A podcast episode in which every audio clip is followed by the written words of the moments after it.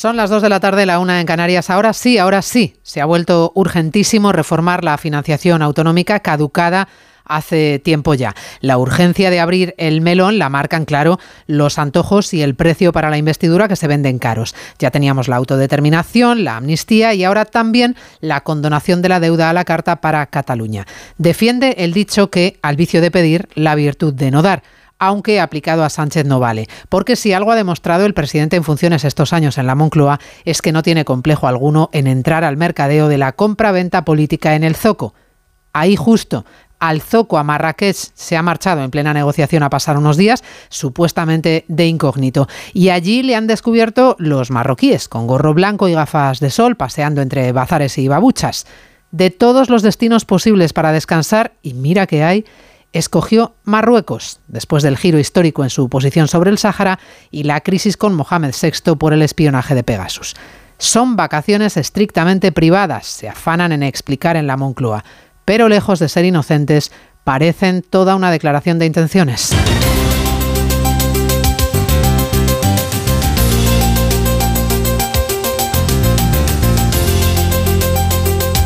En Onda Cero. Noticias Mediodía. Con María Hernández. Muy buenas tardes, bienvenidos a Noticias Mediodía. No estaba en la mareta como pensábamos, estaba en Marrakech. La discreción en la negociación para formar gobierno de la que presumen en el PSOE se la aplican también en Moncloa para no informar de un viaje privado que nos va contando la prensa marroquí. Solo aclara el gobierno que esta vez no ha ido en Falcon y que se lo ha pagado de su bolsillo. Los medios marroquíes, en cambio, cuentan mucho más. Por ejemplo, que Sánchez va a terminar sus vacaciones en el país, en Tetuán, muy cerca de donde tiene su residencia el rey Mohamed VI, con el que ahora, después del giro en política exterior, también se lleva Sánchez. Al vicesecretario general de Política Territorial del Partido Popular, Miguel Tellado, le parece todo un esperpento.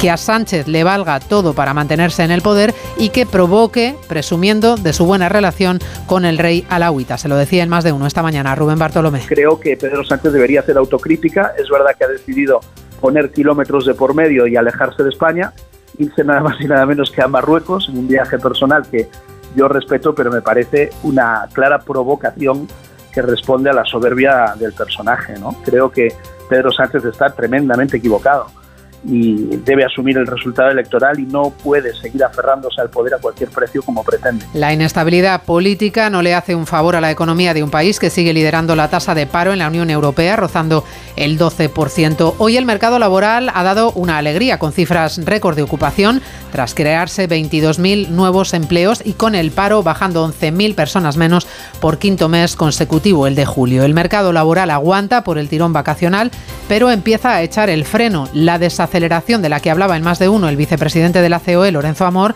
que tanto impacta a los autónomos. La nota negativa, estamos viendo que los gastos que se están incrementando pues están lastrando la actividad de muchos autónomos. Son 11 comunidades autónomas las que tienen menos autónomos que hace un año y sectores como el comercio, la industria, la agricultura pues tienen menos autónomos que hace un año. Se le acumulan los cargos penales en su contra. A Donald Trump se le acusa ahora de conspirar para defraudar a su país, de intentar de intento de fraude electoral y de tratar de obstruir la acción de la justicia. Las graves acusaciones del gran jurado de Washington que acusa a Trump de intentar revertir el resultado de las elecciones que perdió contra Biden y de intentar desestabilizar al país con mentiras sobre ese supuesto fraude. Mañana comparecerá ante el Tribunal Federal de Washington que le comunicará oficialmente los cargos presentados contra él por el fiscal especial Jack Smith. El ataque al Capitolio de nuestra nación el 6 de enero de 2021 fue un asalto sin precedentes al corazón de la democracia estadounidense, que fue alimentado por mentiras. Mentiras del acusado, con el objetivo de obstruir el proceso de escrutar y certificar los resultados de una elección presidencial. Repasamos el resto de la actualidad de la mañana con Cristina Rovirosa y Caridad García. Cataluña activa por primera vez la alerta máxima por sequía y pone en emergencia a 24 municipios de Girona y Tarragona. La Generalitat prohíbe en estas localidades el riego agrícola y limita el consumo a 200 litros por persona. España recibe 37 millones y medio de turistas extranjeros hasta junio. Son menos que en 2019, pero ya gastan un 14% más que antes de la pandemia. Cataluña es la comunidad que más turistas recibió, seguida de Canarias y Baleares. Francia, Italia y España aceleran la evacuación de sus ciudadanos en Níger. Dos de los tres aviones fletados por el gobierno galo y una nave italiana ya han aterrizado en Europa, mientras decenas de extranjeros tratan de escapar del país tras el golpe de Estado. La investigación sobre la explosión que anoche afectó a un edificio de la calle Goya de Valladolid apunta a un escape de gas en la vivienda de la única víctima mortal de la deflagración, una mujer de 53 años. Una decena de heridos permanecen hospitalizados. Joaquín Sabina deberá pagar dos millones y medio de euros a Hacienda por derechos de autor cedidos a empresas familiares. El Supremo ha rechazado el recurso presentado por el artista contra la liquidación de los ejercicios fiscales 2008, 2009 y 2010. El Papa ha llegado a Lisboa para participar en la Jornada Mundial de la Juventud en la que se espera a un millón de jóvenes de todo el mundo. El pontífice ha sido recibido por el presidente de la República y en su agenda se incluye una visita a Fátima donde rezará por Ucrania. Y del tiempo a la espera del bajonazo térmico de hasta 15 grados que llegará en apenas 24 horas, lo que nos espera esta tarde es mucho calor. Se alcanzan los 42 grados en el sur. Calor tórrido en más de una treintena de provincias con alertas por temperaturas superiores a los 36 grados. Incluso llegarán a los 42 en Málaga, Murcia, Valencia y Zaragoza. También se derretirán, aunque algo menos, con valores de entre 34 y 39 grados en el resto de Andalucía, Castilla-La Mancha, Madrid, La Rioja, Navarra y Cataluña. Mientras que en Galicia y en las comunidades del Cantábrico las temperaturas serán mucho más llevaderas. En Pontevedra parecerá que tienen aire acondicionado de serie, puesto que no superarán los 24. ¿Te lo digo o te lo cuento? Te lo digo. Ahora que todo se hace online, ¿me haces ir a tu oficina? Te lo cuento. Yo me voy a la mutua. Vente a la mutua y además de realizar todas las gestiones desde tu móvil, te bajamos el precio de tus seguros, sea cual sea. Llama al 91 555 5555. Te lo digo, te lo cuento. Vente a la mutua. Condiciones en mutua.es. ¿A la playa? A la playa. ¿En el pueblo? En el pueblo. ¿En casa? En casa. Este verano estés donde estés, Cubirán está. 5 y 6 de agosto, 62 Gran Premio de Velocidad Ciudad de la Bañeza y Feria del Motor. Ven a disfrutar de un circuito urbano único y un ambiente espectacular que te dejará sin aliento. 5 y 6 de agosto. Te esperamos. Organiza Motoclub Bañezano. Organiza y patrocina Ayuntamiento de la Bañeza. En Onda Cero, Noticias Mediodía, con María Hernández. No hay mucho que reprocharle al presidente del gobierno en funciones por el hecho de que se marche de vacaciones, es verdad, todo tiene todo todo el mundo tiene derecho a descansar, pero sí es más cuestionable que haya escogido de todos los destinos posibles precisamente Marruecos. Llegó ayer a Marrakech en un avión comercial de Iberia, imaginamos que en business, y se le ha inmortalizado en la plaza principal de la capital marroquí, en el zoco de Yamal Efna, escogido, escondido Sánchez bajo una gorra y unas gafas de sol, paseando junto a su mujer y a sus hijas.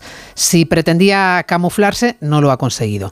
Cuando anoche los medios marroquíes difundieron la imagen, en Moncloa tuvieron que explicar que este viaje es estrictamente privado, que por eso no se ha informado de él y que la estancia se la paga de su bolsillo Sánchez, que no ha ido en el Falcon esta vez.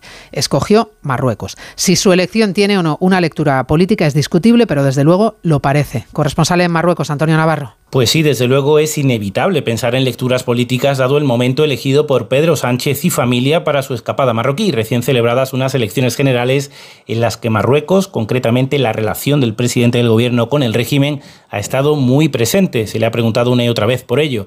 Y además extraña que lo haga en probablemente la ciudad más calurosa de Marruecos, nada menos que a comienzos del mes de agosto. Según fuentes de Moncloa, se trata de un viaje estrictamente privado y por tanto descartamos que el presidente del gobierno vaya a mantener estos días encuentro alguno con autoridades marroquíes, a pesar de que en su última visita a Marruecos, aquella vez oficial, a comienzos de febrero pasado, con motivo de la reunión de alto nivel, el rey Mohamed VI, ausente en aquel entonces del país, le invitara a una nueva visita oficial próximamente. Ha transcurrido, por cierto, medio año de aquello y no ha habido encuentro oficial entre ambos. Bueno, pone distancia de por medio el jefe del Ejecutivo en funciones, mientras aquí en España sigue en marcha la negociación para la investidura. Los populares siguen clamando en el desierto para que Sánchez permita a Feijóo encabezar los contactos. El PSOE entra a saco de lleno ya en el melón de la financiación y de la quita de la deuda solo a algunos. Sumar va por libre y reivindica el papel de su hombre fuerte, Jaume Sens, que ya está hablando con los independentistas al margen del PSOE. Y en Podemos exigen ahora un ministerio para apoyar a Sánchez. El cóctel político que entretiene a los diputados y diputadas que se van pasando por el Congreso. Cámara Baja, Ignacio Jarillo. Pues sí, porque estamos en días de muñir. Los acuerdos para la investidura y la quita de la deuda catalana pone a la cola a casi todos, sean del bloque que sean y hablen donde hablen, incluso aquí. Así decían Compromiso, Coalición Canaria, condonar deuda autonómica, pero a todos. Hombre, la condonación de, de la deuda, que es fruto directamente de la infrafinanciación. Si se abre para otros, se tiene que abrir para Canarias también. El PP insiste en Onda Cero con el popular Miguel Tellado en que una cosa es reformar la financiación y otra perdonar deuda a Cataluña a cambio de Se debe modificar nuestro sistema de financiación autonómica, pero no de forma bilateral al antojo y petición de un partido que quiere condicionar la investidura de Sánchez. Por lo demás, entre PSOE y Sumar siguen echando carreras a ver quién lidera el pacto con los de Puigdemont, porque esta mañana Yolanda Díaz en Televisión Española aseguraba que su portavoz Asens es el hombre clave. A veces las personas en política son importantes y el señor Asens aquí lo es y lo sabe muy bien el Partido Socialista. Sumar, por cierto, también tiene que cerrar sus pactos con Podemos que ya piden algún ministerio si hay investidura de Sánchez. Yolanda Díaz no está por la labor a riesgo de que Yone Belarra suba la tensión tras los malos resultados de sumar el pasado 23J. Bueno, pues este es el panorama. Y luego tenemos a Bildu, además, que ayer empezó a desvelar su estrategia en Navarra. Va a consultar a la militancia, pero la consulta es un mero trámite porque se da por hecho que los de Arnaldo Tegui van a apoyar con un sí a María Chivite en la comunidad foral. Como la coalición Geroabay, en la que se integra el PNV, le sigue negando al gobierno a Chivite, han salido los de Bildu a ofrecerse voluntarios para facilitar la investidura de la socialista. Sus nueve votos para desbloquear.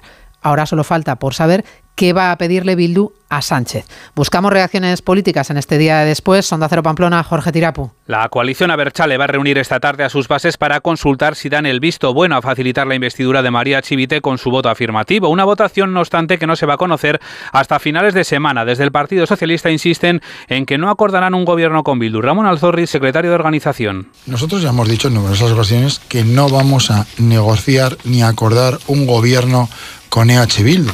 Entre tanto, se dan los primeros pasos para que Chivite se lance a la investidura. Hoy el otro socio de gobierno, Contigo Navarra, la confluencia de Podemos, ha anunciado el preacuerdo con los socialistas por el que se hace con la cartera de vivienda, una de las que asumía Gueroa Bail la pasada legislatura. Begoña Alfaro urge acelerar la investidura. Que debería, cuanto antes, conformarse un, un gobierno. De no solventar sus diferencias con Gueroa Bail, Chivite conformaría un gobierno en minoría con 14 escaños, los del Partido Socialista y Contigo Navarra. Vamos ya con los datos del paro del mes de julio, que acaba de terminar y que en una primera lectura son buenos, pero que como todo tienen una doble interpretación. Cinco meses seguidos bajando el desempleo en nuestro país. 11.000 desempleados menos y récord de trabajadores después de haberse creado 22.000 nuevos empleos en julio. La afiliación roza los 21 millones y el desempleo baja hasta su cifra más baja desde septiembre de 2008, 2.600.000. La parte no tan buena es que el impulso de la campaña veraniega empieza a agotarse, resiste el empleo, pero se confirma la desaceleración. Gijón. Sí, en julio baja el paro frente a la subida del año pasado, pero lo hace al menor ritmo de los últimos meses, casi 11.000 parados menos frente a los 50.000 de junio o los 73.000 que volvían al Tajo en abril. La afiliación también frena, casi 22.000 cotizantes más, pero inferior también al empleo que creaba que se creaba antes de la pandemia. En la sexta, el ministro de Seguridad Social, José Luis Escriba, reconoce que en julio han habido altibajos. Las tres primeras semanas fueron un poquito menos dinámicas y quizá pueda tener que ver con un entorno, un entorno en campaña electoral donde hay cierta incertidumbre y esto pues es hasta natural. Después, la última semana de julio hemos tenido datos particularmente más intensos y el arranque de agosto que hemos visto hoy también. Los autónomos critican que han perdido más de 6.000 empleos en julio. La COE, preocupada por la industria y el comercio, piden al Gobierno, lo hace Rosa Sanz, estabilidad para esquivar la parálisis a futuro. Un clima de estabilidad político e institucional que garantice, fomente la confianza para así poder crear un entorno favorable a las inversiones y favorable al mantenimiento y a la creación de empleo. Baja además en julio el número de contratos indefinidos, un 17% en el último año, un 10% los temporales.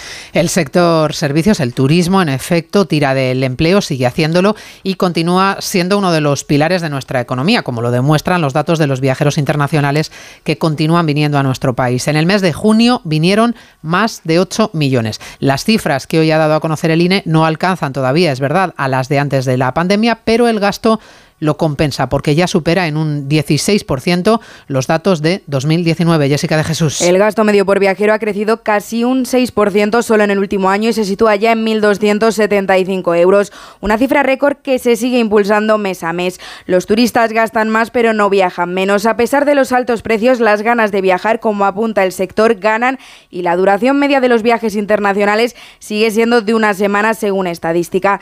Así, el ingreso turístico total en España asciende a casi 11 millones de euros en junio. Rosana Murillo, secretaria de Estado de Turismo en funciones en la radio pública este aumento de, de, gasto turístico del que nos tenemos que congratular, porque hablamos de más de 10.600 millones en España, pues tiene obviamente una parte mixta, que puede ser debido a la inflación, pero otra parte también debido también al éxito que tiene España como destino turístico. Nuestro país continúa recuperando turistas y aunque el mercado británico, el alemán y el francés sigan siendo los principales impulsores, el estadounidense crece casi un 42% interanualmente. Los destinos preferidos por todos ellos este verano son Baleares, Cataluña, Andalucía y Canarias. Noticias Mediodía. Atropello con fuga. Darío Grandinetti. Era el hijo de Vicente Aguilar. Es un hombre peligroso, de verdad. Fue un accidente. ¿Hasta dónde llegarías? Tienes que hacer lo que yo te diga. Por salvar a tu hijo. Lo maté. No atropellaste a nadie. Eso no pasó. Honor. Ya disponible solo en A3 Player y cada domingo un nuevo capítulo.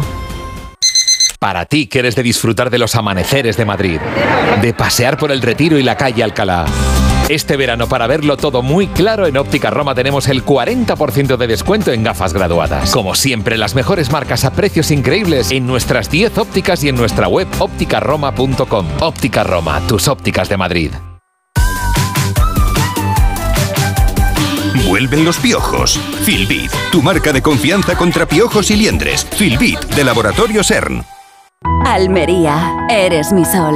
Sol que ilumina arena dorada y playas salvajes. Luz de cine, cielo estrellado, paisajes infinitos de color azul siquier. Eres vida, historia, arte y tradición. Almería, eres mi sol. El sol que necesito. Diputación de Almería y Costa de Almería.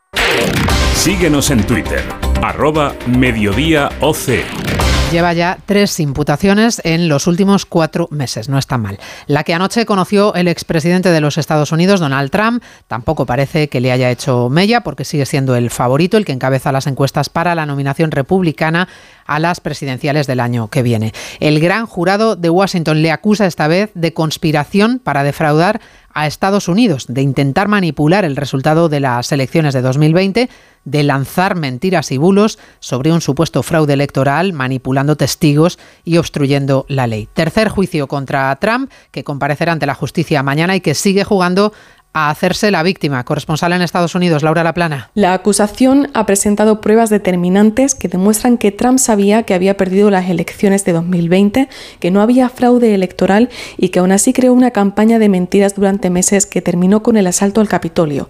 Además, señala que Trump y sus cómplices organizaron listas de votantes falsos en siete estados, intentó beneficiarse del ataque al Congreso para aferrarse al poder y presionó al entonces vicepresidente para revocar el resultado de las elecciones. Esta es la tercera imputación de Trump y la más grave hasta el momento, aunque los frentes legales del expresidente no han bajado su popularidad. Además, ni las acusaciones ni las posibles condenas impiden que se presente a las próximas elecciones ni ejercer si es elegido presidente.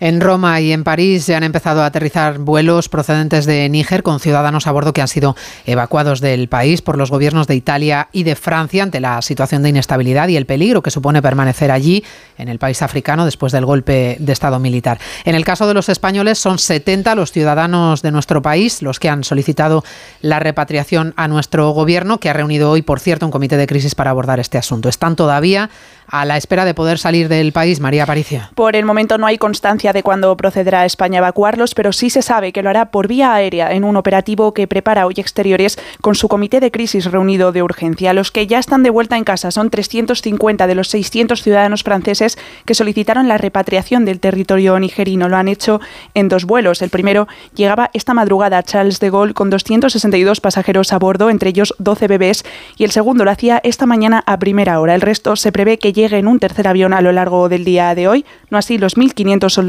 que Francia tiene en el terreno y que continuarán sus operaciones antiterroristas en Níger. Por su parte, Italia también ha repatriado a sus 30 conciudadanos localizados allí. Ambos países han procedido del mismo modo a la evacuación de un centenar de ciudadanos extranjeros. Antonio Tajani es el titular de Exteriores italiano.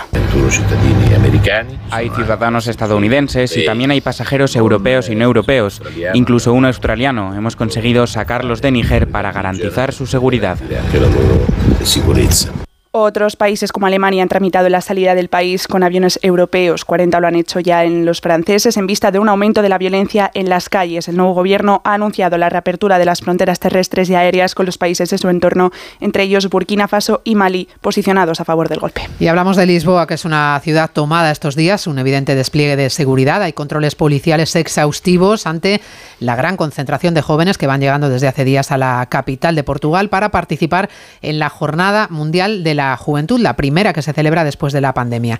A media mañana el Papa Francisco ha llegado a la ciudad para inaugurar el mayor evento católico del mundo y son muchos los que esperan del pontífice una condena clara y rotunda del escándalo de abusos sexuales en la Iglesia que ha sacudido a Portugal. Diana Rodríguez. Sí, se espera que el Papa condene los 4.800 abusos a menores que se habrían producido en los últimos 70 años en el seno de la Iglesia lusa. Agenda maratoniana que ha comenzado con el recibimiento a pie de pista del presidente Rebelo de Sousa y dos niños que le han entregado un ramo de flores. Por cierto, hemos visto al pontífice desplazarse en silla de ruedas por sus problemas de rodilla. Después, bienvenida oficial en la residencia presidencial de Belén ante la atenta mirada de miles de peregrinos de todo el mundo. Estamos muy emocionados con el amor de Cristo, todo se puede. Es una inmensa alegría poder estar aquí y vivir esta experiencia. A ello se ha dirigido el Papa Francisco, que espera que estas jornadas nos inspiren para afrontar las grandes cuestiones de Europa, como la guerra en Ucrania. Espero que la jornada de la juventud sea para el viejo continente, mejor dicho, para el anciano continente, un impulso de apertura universal. Hoy Lisboa ha amanecido blindada con 20.000 agentes en las calles que velan por la seguridad del mayor evento católico del mundo que acoge a 80.000 jóvenes españoles. Noticias Mediodía. Onda Cero. A ver esa foto, decir patata. ¡Hijolusa! Es que decir patata es decir hijolusa. Para freír, guisar, asar o hacer al microondas. Entre nuestra gran variedad encontrarás la patata perfecta para tu plato, siempre con la misma calidad. Patatas hijolusa. El reto de comer bien cada día. 5 y 6 de agosto, 62 Gran Premio de Velocidad Ciudad de la Bañeza y Feria del Motor. Ven a disfrutar de un circuito urbano único y un ambiente espectacular que te dejará sin aliento. 5 y 6 de agosto. Te esperamos. Organiza Motoclub Bañezano. Organiza y patrocina Ayuntamiento de la Bañeza. En verano, con el sol, el cloro, el aire acondicionado, los ojos se secan e irritan. La solución es Devisión Lágrimas. Devisión alivia la irritación y sequedad ocular. Devisión Lágrimas. Este producto cumple con la normativa vigente de producto sanitario. Vamos con el deporte. El Barcelona cierra su gira estadounidense con victoria ante el Milán. Oscar, Oscar Conde, buenas tardes. Buenas tardes, María. Buen partido del conjunto blaugrana que se despide de tierras norteamericanas con un nuevo triunfo gracias a un solitario gol de Ansu Fati que fue suficiente para batir al conjunto milanista. Un encuentro que sirvió para ver destellos de un reivindicativo Abde, para confirmar que Pedri se acerca a su mejor versión y para dejar claro que Oriol Romeu parece fijo en la medular para Xavi. No tuvo minutos Usman de Belé, cuya marcha al Paris Saint-Germain es ya un asunto cerrado, lo tiene claro el técnico culé, que asegura sentirse decepcionado con el francés Xavi Hernández. Me vino con que tenía una propuesta del PSG, que quería marcharse, que ha hablado con Luis Enrique, con Nasser, que ha hablado con la gente del París y que tiene una propuesta que nosotros no podemos igualar. ¿Decepcionado? Sí, claro que sí. Lo importante es que el jugador ha sido claro, lo tenemos que aceptar. Los futbolistas que no quieren estar en el Barça les tenemos que dejar marchar.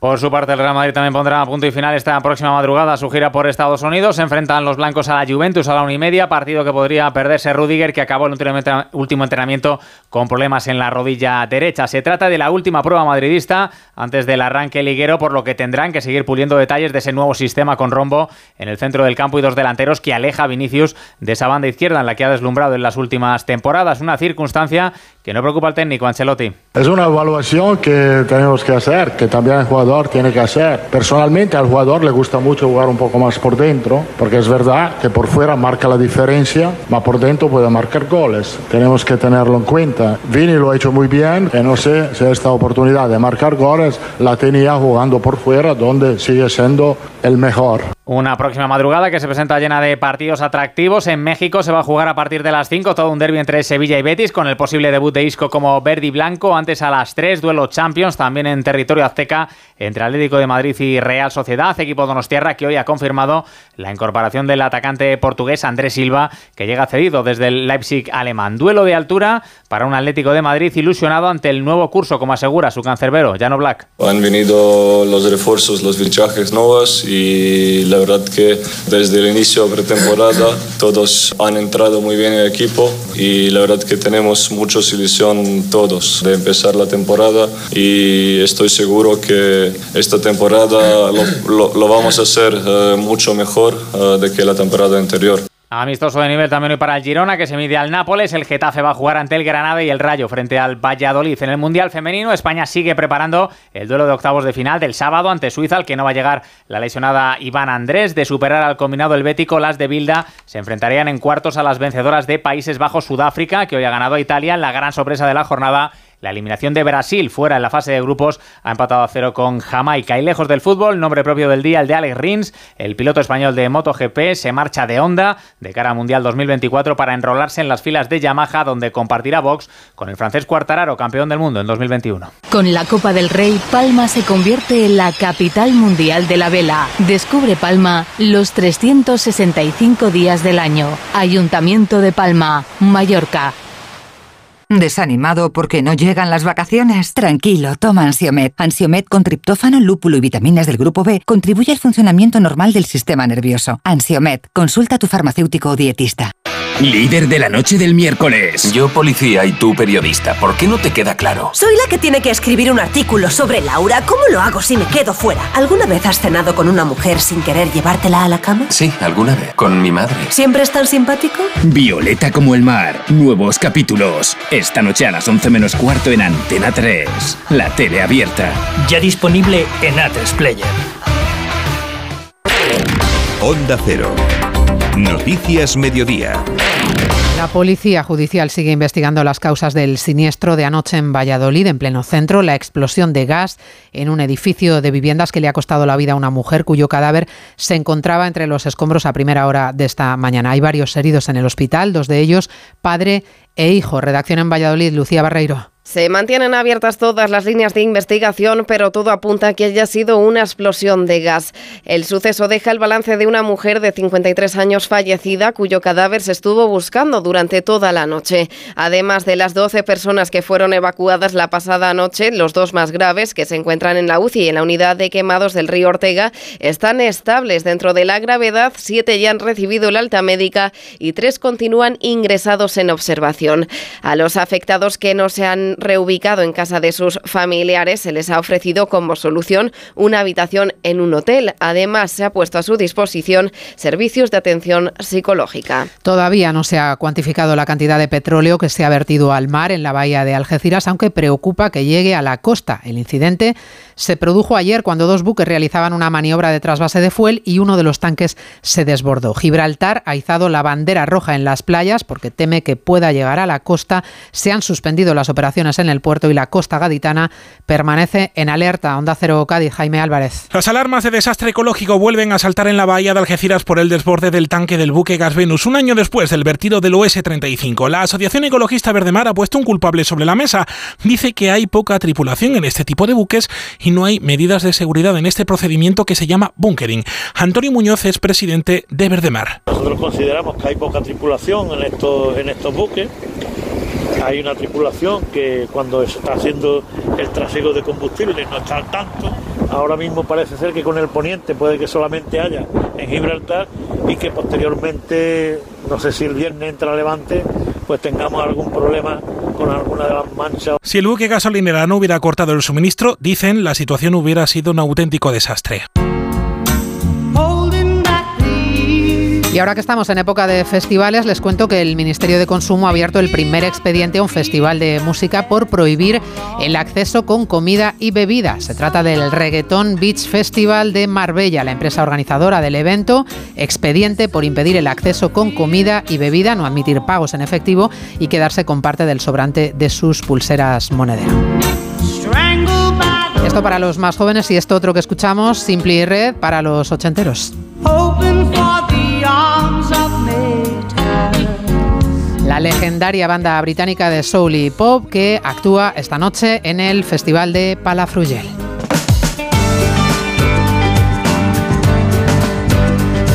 Pues así, con los Simply Red, música para cincuentones ya. Terminamos este rato de radio. En la realización técnica ha estado Dani Solís, en la producción Cristina Rovirosa. Volvemos a las 3. Gracias por acompañarnos. Que tengan un feliz miércoles. Hasta mañana. En Onda Cero, Noticias Mediodía, con María Hernández.